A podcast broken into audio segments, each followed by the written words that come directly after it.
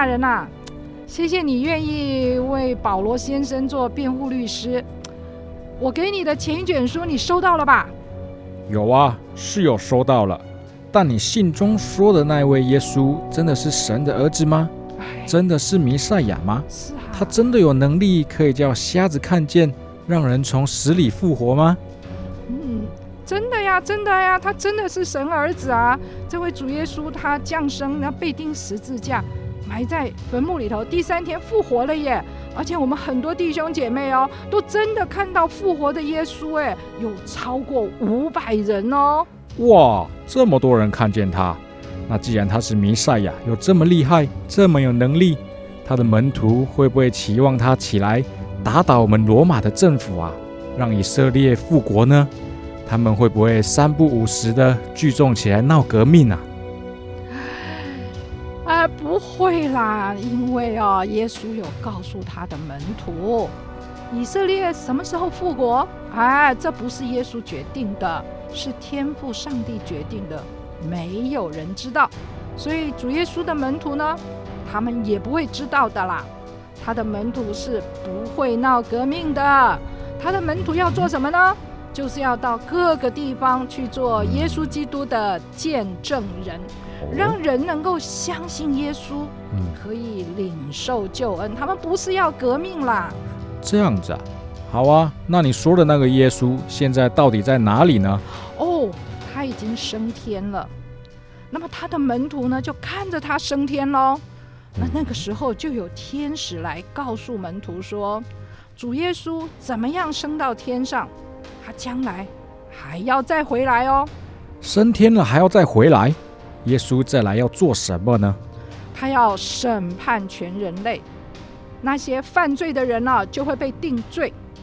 可是信耶稣的人哦，他就不会被定罪了，他们就被称义了。嗯 OK，好。刚刚为大家带来的是由我跟秀妹老师分别饰演提阿菲罗大人，还有陆家医生所啊带来的戏剧小演出。大家透过这个对话呢，可以进入到《使徒行传》的背景当中啊。所以大家，如果你用 YouTube 看的话，会看到，呃，我的穿的就是西装，很像大人这样。然后秀妹姐穿的就是白色的上衣，象征陆家医生的医师袍。这一次的内容是教会灵修进度，六月二十八号到七月四号。那接下来我们就把时间交给秀妹老师。好，下个星期的进度就是《使徒行传》对的第一章，这是一卷新的灵修书籍。不过我要说一下，听说有人说。啊，我们试验呢，以前可能是在中国广播公司做播音员的。没有没有没有。好，我们感谢神啊！虽然我们不是专业的，但是呢，啊，我们求神让我们的品质一直一直提升哈。好，那个不仅是这个对圣经的解读的品质，而且更也包括其他的科技的 这种对硬体方面硬体方面的提升。好，OK，好，那哈。我们要开始喽，好，这是。那么《使徒行传》呢？呃，一开始这个作者就说是写给谁呢？呃，提阿菲罗大人。对。那么呃，根据鲍森牧师自己个人的看法，我觉得呃我还蛮接受。他认为说，啊，这个陆家呢邀请了提阿菲罗大人来做保罗的辩护律师，所以啊，他就收集了很多的资料。哈，来这个帮助提阿菲罗大人了解整件事情，包括谁是耶稣，嗯，哈，包括这个啊，这个保罗他们到底做了些什么，哈，所以呢，我们就记得写的第一卷书是什么嘞？呃，路加福音，就路加福音，哈，就路加的福音。好，那么因为当时保罗哈在耶路撒冷的时候，那些宗教人士说保罗怎么可以去跟外邦人传福音？哈，传这个呃耶稣是主，这个是叛背叛犹太教，所以认为保罗是应该被杀的。嗯，所以他们就告到罗马总督那边去，本来想私下就暗杀他，那罗马总督看情势不对，所以就把保罗给关了起来，保护他。可是过了两年哦，明明他没有犯罪，也不敢放他出来，哦，所以保罗就干脆说：“那我要告到罗马皇帝那里。”嗯，哈，我要再从那个司法的程序来证明嗯。我是无辜的。啊，那于是呢，哎，保罗就因此就去了保去了马罗马，去了罗马。那路加是保罗的同工，嗯，所以当保罗在罗马的时候，那陆家就要帮忙他，嗯帮忙他去找辩护律师啊，就找到了哦。提阿菲罗。然后呢，要帮他打官司，了解，那啊、呃所以陆家他就要去找够用的资料来嗯。帮助提阿菲罗能够，对嗯，辩护。哦，那他先是很用心的调查研究了耶稣基督的什么？呃生平吗？生平啊，生平啊，就是他的降生啊哦，他说过的教训，嗯。他做过的事情啊，就是我们看到神迹奇事。嗯，那还有后来怎么样钉十架、复活升天，哦他就嗯把它通通都调查研究清楚。所以路加的呃路加福音里面有很多的资讯是其他嗯福音是没有的哈、因为他调查研究。那么这就是他他说的前书。使哦使徒行传第一章里面说的前书，嗯也就是我们称为的路加福音。然后之后呢，他就继续写使徒行传。好，嗯好使徒嗯行传，那呃记载了这些使徒们的这些教训跟嗯做过的事，因为这些使徒呢就做了耶稣基督所做的事，而且他们的教训也是跟主耶稣一样。不过我要问你一句哦，嗯那使徒行传既然是记载使徒们所做的事，请问全部的使徒所做的这些传福音的嗯事都记在使徒行传吗？全部的使徒哦都记在里面吗？应该没有吧？应该没有。对啊，那你记得记载了谁呢？主呃要、主要主要记载是谁？主彼得，彼得，哦，对对对，对，彼得。因为呃还有彼得，嗯，没了，啊对，就没了，其实是就没了，其实就没了嗯。哈。大概记载了一点点尸体反的事啊，记载了一点点腓力的事情啊，可嗯基本上前半就整卷书的前半部嗯，就是彼得是主角，好了解。那后半部呢？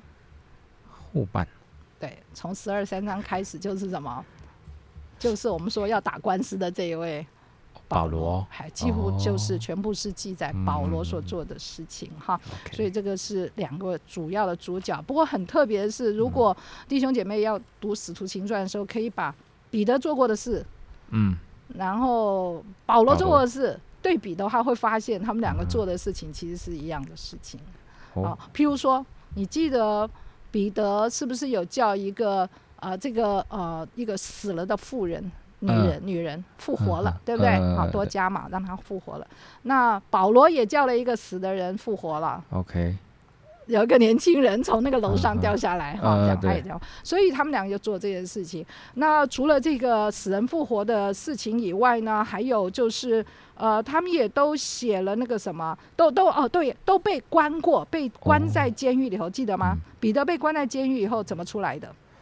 呃，是那个唱歌，然后石头就垮了的那个吗？呃这这个是保罗，不是彼得，是呃，彼得是天使。好哦，天使半夜就是拍拍他的这个肋旁，然后呢嗯就叫他起来，然后他们就走出去了哈。哦，但是你记得的保罗是对的，保罗也是嗯这样被关在监狱头，然后呢，就就你说的他们唱歌嗯啊，然后呢这个监 监狱门就大开啊，但是他们并没有逃走了哈，他们并没有逃走但是换来了狱卒全家得救嗯。哈，所以他们两个都经历过这种被关，然后神机式的出来这样子，所以还有很多其他的他们行的神迹，哈，了都这样，嗯，所以这个呃前半部就记载了彼得所做的事，因为彼得是我们所说的真正的使徒，他跟过耶稣，，OK，他暂时好像就是这些使徒的领袖这样。嗯哼，那保罗是后来神自己亲嗯。自，主耶稣亲自呼召他的，我们都晓得嘛，哈。那所以就好像就前面写着是这些是跟随耶稣的人，嗯，啊，这个是彼得做的事情。对，后来保罗虽然没有经没有真正的跟随耶稣，没有亲眼见过。对，没有这样子，那但是保罗依然也可以做一样的事情。哦，他也可以做同样的神机、同样的教训啊，嗯同样的影有很大很大的影响力。了解。所以呃，这也就让提亚菲罗知道，知道说这些门徒嗯在做什么。那么，即使像保罗这样，他没有亲眼见过嗯主耶稣，没有跟过，但是他也嗯可以行出主耶稣要行的这些神迹奇事，嗯还有同样这样的教导，这样子。所以。这是其中的一个。那么在在使徒行传里没有记载，我们刚刚说他们其实没有记载其他的使徒所做的事。譬如说，你还记得十二个使徒是哪几个吗？好，那个呃犹大不要算的话，哇，说。三个就好。诶，是彼得、雅各、约翰。好，至少这三个主角嘛，哈。那么在这十二个使徒里头，嗯有一个你应该还记得叫多马的，哦，多马应该还记得吗？有，印象。有印象。多马呢就往东边去，哦就向东，向东就到印度了，嘿。嗯，它沿途是现在经过，哦就是经过现在的这个伊朗啊、嗯阿富汗这边，就到了印度。那他在印度传福音，所以印度到现在，嗯它的东应该是东北省，东北还是还有好几个省，里面其实都是基督徒，了解哦。就是他们已嗯经是。就是两千年的历史、不能说两千了，就一千多年的历史了哈。那另外一个使徒像呃使徒马可也不算真正的使徒啦，就看也算是啦。那马可就去到埃及，OK，那在埃及呢就建了很多的教会，所以当我去埃及的时候，那我嗯。就以为他们跟我们一样是后来西方宣教士去建立的教会，嗯我就问他们说：“哎，请问福音什么时候传到你们埃及来？” 那我里面期待的答案就跟我们差不多嘛，哈，在台湾是四百年嘛，哈，汉人就是只有一百五十年。嗯，结果他们回答说：“啊，那就是一千九百年啊。” 我说：“什么意思？”我就突然才，他说：“嗯对啊，马可来传的啊、所以他哦，这些这些使徒所做的事，并没有记在《使徒行传》里面。嗯啊，因为写《使徒行传》有一个特别的目、特殊的目的，就是我刚说的，陆家为了跟提亚菲罗罗。大人嗯报告，为了保罗辩护，所以他会嗯。特别把保保罗罗的事占了嗯非常大的哦篇幅，超过一半了，应该是说超过一半主体是他。对对对，主体是为了嗯他。OK，好，那这个呃呃《使徒行传》呢，呃有一个主角，一个主角叫做圣灵，哈圣灵哈。虽然主耶稣升天了，那这些使徒、这些门徒、这些跟随耶稣人，他们嗯为什么还会有这些能力？哈、嗯那就是圣灵嗯降临、嗯浇灌、住在嗯住住在这些使徒里面，带给他嗯们能力。所以在呃整个使徒行传里面，就可以找到嗯很多很多关于圣灵做了什么事，圣灵做了什么事啊。这些使徒就是呃被圣灵所引领。了解对，那另外一个就是我们刚刚对话中提到说，到底这些使徒要不要革命啊？哦，会不会把这个政权给你知道推翻了哈？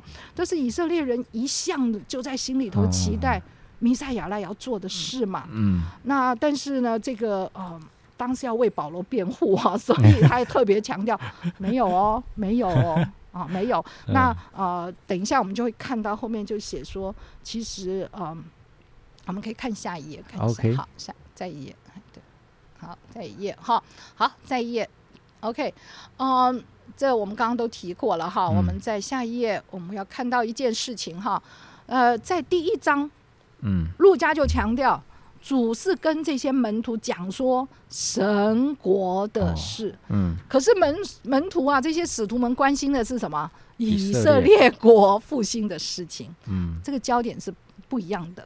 所以啊、呃路加特别写下来，就是说、哦这些使徒将来他所关心的是神国的事，不是以色列国复兴，也就不会闹什么革命啊，嗯这个呃推翻罗马政权的事情。这一点是非常重要，让我们知道啊。呃嗯关心的是神国，嗯关心的是神国，不是这个嗯地上的政权哈、政权。所以他要让提阿菲罗说，这些人呐、他是为耶稣疯狂哈，他是为了神的国疯狂，他们的目的是传扬耶稣基督的救恩，为耶稣基督做见证。所以他不会危害这个国家，也不会危害社会。嗯他并没有，他们这一群不是作乱分子，嗯虽然他们有影响力，但他们不是作乱的哈。嗯他特别强调这个，因为犹太的呃犹太教的这些宗教人士告保罗，就是告他这一嘛，他给我们哦混乱了哈、嗯这个是到了后面的几章我们就会看到哈，他把我把我们整个犹太教嗯混乱了这样子，所以他就要特别强调，没有哦，哦基督徒没有在做坏事哦。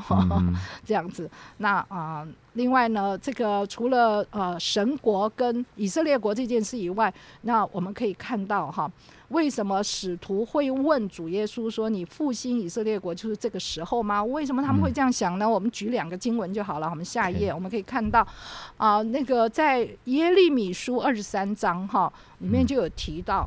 当当这个弥赛亚要来的时候会发生的事情，来我们看一下。耶和华说：“日子将到，我要给大卫兴起一个公义的苗裔，这就是弥赛亚。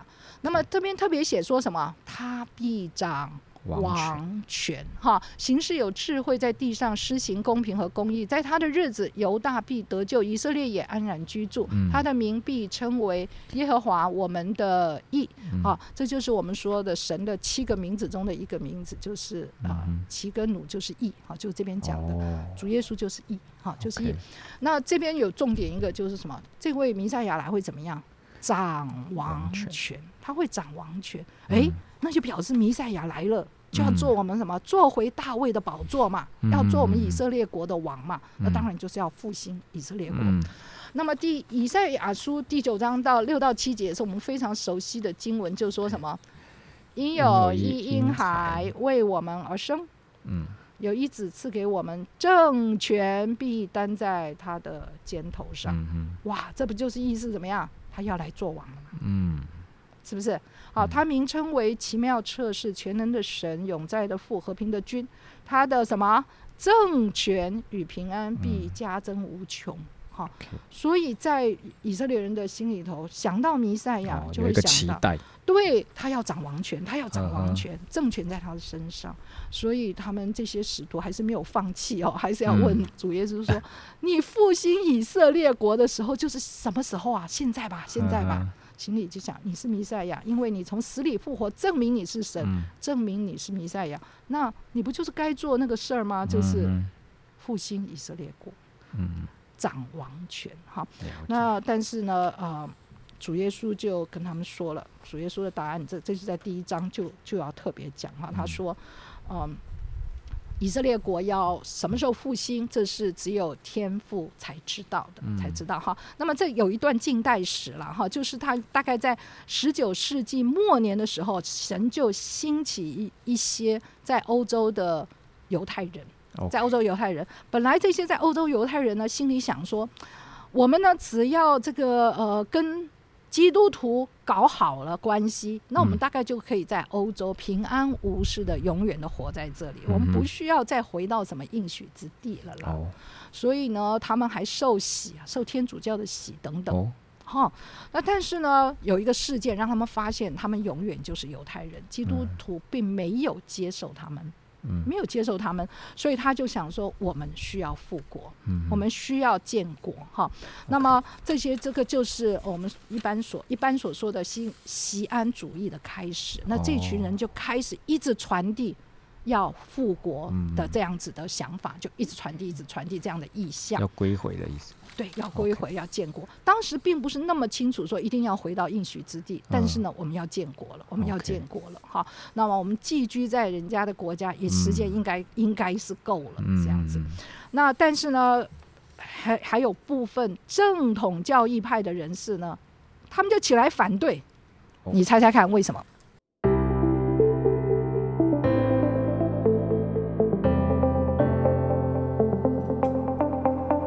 不晓得各位弟兄姐妹是不是都喜欢或者是习惯这样子的方式来阅读圣经、吸收圣经相关知识呢？我们期待大家都可以享受在这个过程当中哦。那在这一个礼拜的端午连假，大家过得还好吗？有算了一下，你总共吃了几颗粽子吗？那在这一次的连假，是我第一次带我们三个多月大的女儿出远门，在外面过夜。所以心情呢是特别的兴奋又紧张呢。为什么他们反对复国？那不是一件好事吗？就像我们现在说要独立，要独立啊，要火热的要命，那好事啊。为什么他们会反对？为什么正统教育派的人会反对？呃，为什么反对？是会藏在经文里，哦，为什么？呃，在经文里，在这两段吗？对，因为谁还没有来呀、嗯、哦，因为弥赛亚还没有来。对，实验，哦，因为弥赛亚还没有来，怎么能复国呢？呃这个程序是错误的嘛，对不对？要先有弥赛亚才能够复国嘛。哦。那他们还没有接受耶稣基督是是弥赛亚，嗯嗯，哈，哇，对，犹太教的那个正统教育派不接受，哦。所以弥赛亚没来不可以建国，嗯，所以他们就从另外一方面发传单说。不可以建国，时候未到，因为弥赛亚还没来哈。哦所以他们这个哦，对对对，就双方就有这样子的一些哦冲突哈。那呃，不过差不多五十年以后，也就是嗯一九四八年嗯哈。下一页我好像有一个图片。OK，那一九四八年呢，五月应该是十四号哈，他们就那个联合国就通过了，嗯所以呢，他就成他就建国成功，而且是在现在的以色列。以色列哈这个国家，而且是在应许之地啊，哦，就是亚伯拉罕应许给嗯啊这个神应许给亚伯拉罕后裔的地方 哈，就在应许之地这块地上哈。那么当时呢，呃，因为这些英美啊这些国家，他们很同情犹太人，在第二次世界世界大战被嗯纳粹、迫害，对迫害嗯杀害了六百万人，所以就说好吧，我们就帮忙他们了，嗯好可怜哦，就帮助他们建国哈。那本来最先还说，那我们反正找块地给你们嘛哈，像乌干达吧。因为那个时候非洲也都还没有独立嘛，那些都是殖民地，嗯，那我随便划一块地给你就好啦。路好就这样吧，乌干达你们就去在乌干达建国 好了。啊，但是这些人晓得这不合圣经啊，不合神的教导，所以他们还是要坚持在应许之地。所以这些国家去讨论了半天之后，啊，这个呃还是在应许之地。但是嗯你也可以知道，所有的阿拉伯国国家、四维的国家都反对。对对，不过真的是很稀奇，对不对？对啊，这是神的计划，嗯就没有什么可以阻挡。自嗯犹太人自己不能阻挡，阿拉伯人也不能阻挡，其他的国家也都没有人嗯可以阻挡哈，所以就成就了。那我们就比较简单的说一下第一章的重点哈，来，好，来，我们就朝这个地方这张图的。这张图呢，就你们可以看到中国字嘛，就表示是啊，一九四八年，可能应该是五月十五号的报纸了。好这个英国终止了这个圣地的代治哈，嗯。那犹太国宣布成立，那这个国家就叫做以色列国啊，成立了。当他们成立的时候，还有要要写宣言嘛，那他们已经一直在进行了，所以他们已经先把所有的宣言准备好了，写好了，都写好了。那一旦联合国投票通过，他们就立刻从广播就播出那个宣言出来，嗯建国的宣言。那么在拟定这个宣言的，那就是之前的这样一两个月的时间的时候，冲突非常非常大，因为有一些人。这人坚持说，你这样写写写写，他要他要注明说，在这块地上的每一个人都是平等的，不管你是犹太人还是那个阿拉伯人，不管哪一种人，你就一定是平等的了。嗯然后再下来，最后他们还是要，这个是一个犹太人的国家，所以他们嗯。最后就要注明说，我们这些宣言是奉耶和华我们以色列神的名。嗯。那他们团体当中有几个人坚持要这样写，那另外几个人说，你只要在宣言上写上耶和华，我们就不签名。哦，那另外一群人说，你只要在宣言上没有写上我们的神，我们就不签名。所以他们有一个冲突哈。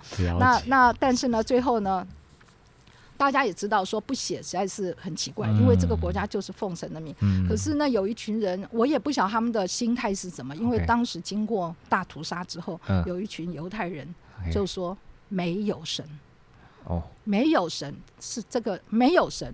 如果有神，怎么会让我们经历这么残忍的屠杀？好、所以呢，有一些人就不愿意在上面写上神的名字。最后呢，呃，如果我没有记错的话，他们就写着我们是奉以色列的磐石，OK，来做这个宣言。那是有点模棱两可。也没有，以色列磐石在圣经里头就是耶和华嘛，哦只是不把那个耶和华这个字写嗯在上面，所以以色列的磐石其实就是耶和华。啊、蛮有趣的哈，嗯不管在哪里都有冲突嘛，对不对哈，你觉得是？历史就是这样。对啊，我们觉得犹太人你应该是只有跟嗯阿拉伯人有冲突，不，你犹太人跟犹太人中间冲突多得很哈，嗯很有趣哈。那么很有趣的一篇文章，如果弟兄姐妹有兴趣的话，其实可以嗯参考这篇文章，呃应该是不是错的哈。嗯他说以色列建国的日子哈，一九四八年五月十四号，其实是照着先知书里面但以理书里面做的预言，什么几千几百日怎样怎样怎样，那个或者是对以西结书算出来的。嗯他说那个是算出来的哦，我我我很相信我们的神的预言绝对是真的。好，嗯好，下一页哈，那我们就啊、呃很简单的这个要问一下几几几个问嗯题哈。大家可以回去思考 思考。好，第一个，那我们第一章讲到神的国，讲嗯到圣灵的降临，然后又在讲主耶稣会再来，这嗯三件事到底有什么关系？好，到底有什么关系？哈，第二个就是说，我们领受呃圣灵的浇灌。就嗯有能力，这是嗯主说的嘛，哈，你们就等候圣灵的教，那个圣灵的喜，当嗯圣灵降临的时候，你们就有能力了嘛，哈。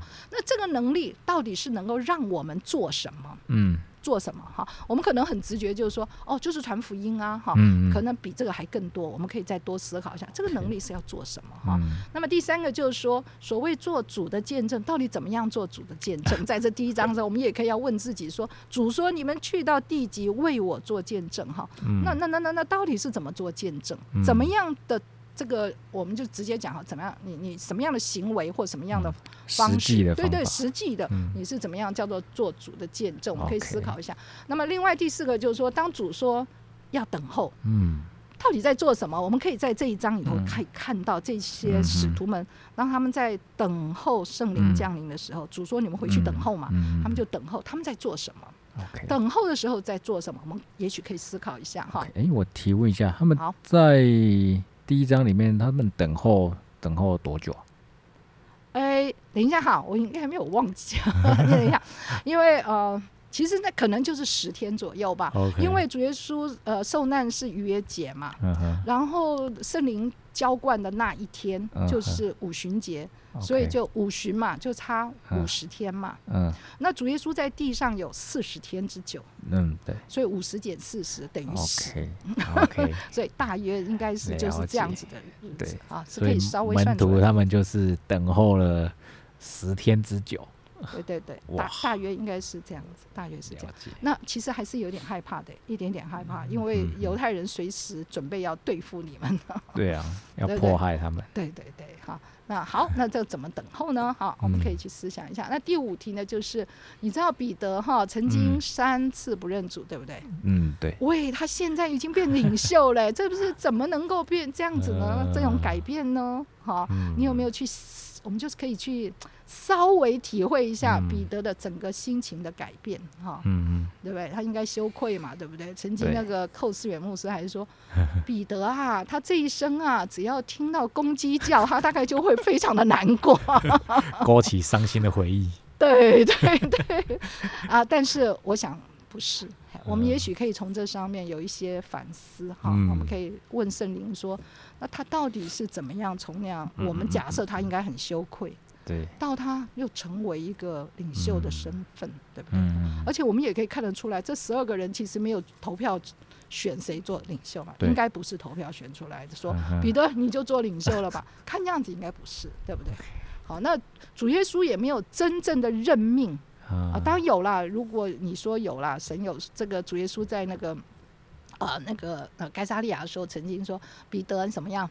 好，我要把我的什么教会建立在哦磐石。上，对你把钥匙给了彼得，你你可以这么说啦，当然也可以这样不过我们可以去思考一下这个过程。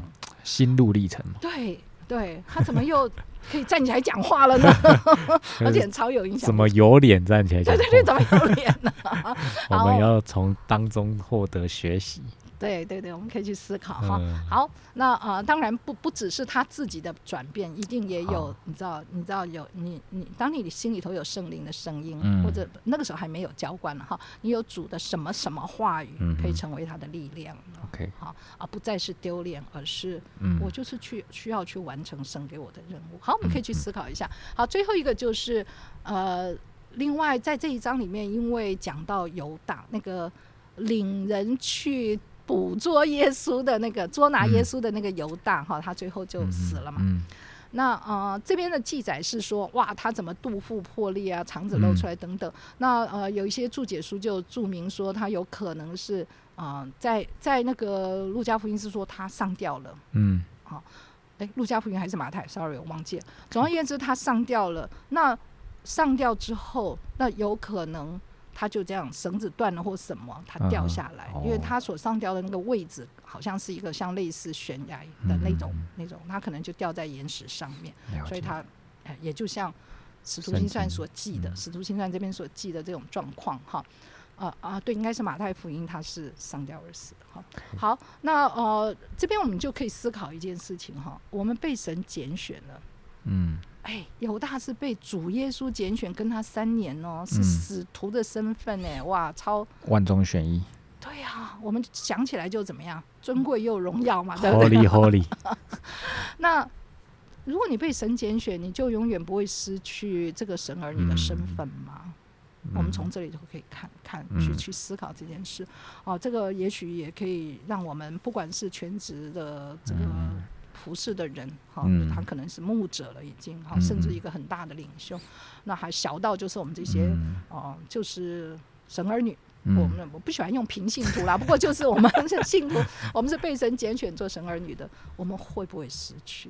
我们有没有可能失去？哈，所以啊，在第一章我们可以有这些小小的一些反思在里面。嗯嗯，好，好，好，OK，不管哪一题，如果你有想的话，就请你怎么样 回应，是不是？对我们期待就是跟大家有一些互动，然后大家在读经的过程当中啊，如果你觉得有不懂的，或者是有问题想要提问的，其实都可以透过留言的方式啊，或者是私讯。如果你不想让人家知道你提问的话，都可以透过私讯来跟我们做互动，还有回馈这样。